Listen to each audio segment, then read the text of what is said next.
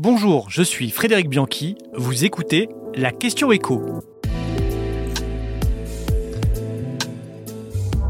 La réforme des retraites est-elle déjà obsolète? Le projet de réforme du gouvernement va-t-il bientôt coûter plus cher qu'il ne va en rapporter? Entre mesures d'accompagnement, concessions faites aux oppositions, amendements divers, le gain budgétaire escompté par la réforme ne cesse de fondre. On rappelle que l'actuelle réforme devait permettre de faire 18 milliards d'euros d'économies au régime d'assurance retraite à horizon 2030. Un régime qui devrait, selon le Conseil d'orientation des retraites, accuser un déficit très conséquent à cette date-là de 13 milliards d'euros. Et encore, c'est un scénario plutôt optimiste avec un taux de chômage très faible de 4,5%. Donc sur le papier, avec nos 18 milliards d'économies, on comble le déficit et on a même quelques marges de manœuvre pour investir dans la santé et la transition énergétique. Sauf que les économies de la réforme ne cessent de s'amenuiser. Selon Raymond Soubi, l'ancien conseiller social de Nicolas Sarkozy, 35% des bénéfices potentiels sont déjà partis en fumée.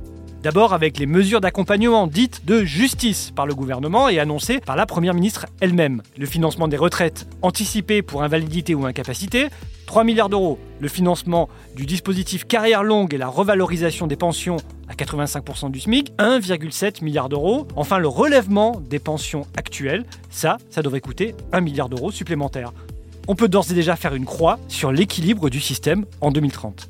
D'autant que ce n'est peut-être pas fini, car le gouvernement va devoir compter sur le vote des deux tiers des députés républicains pour espérer faire passer sa réforme. Eh bien, les LR ne sont pas du tout avares avec la dépense publique. Ils souhaitent étendre le dispositif carrière longue, par exemple, aux plus de 20 ans, une mesure qui coûterait entre 1 et 2 milliards d'euros supplémentaires, ramener l'âge de la décote pour les femmes qui ont eu deux enfants à 66 ans, au lieu de 67 ans, mesure non chiffrée mais qui coûterait des centaines de millions d'euros. À Matignon, on s'arrache déjà les cheveux et on dit stop. Le risque au final, c'est de faire passer une réforme impopulaire qui en plus ne règle pas le problème du déficit des retraites.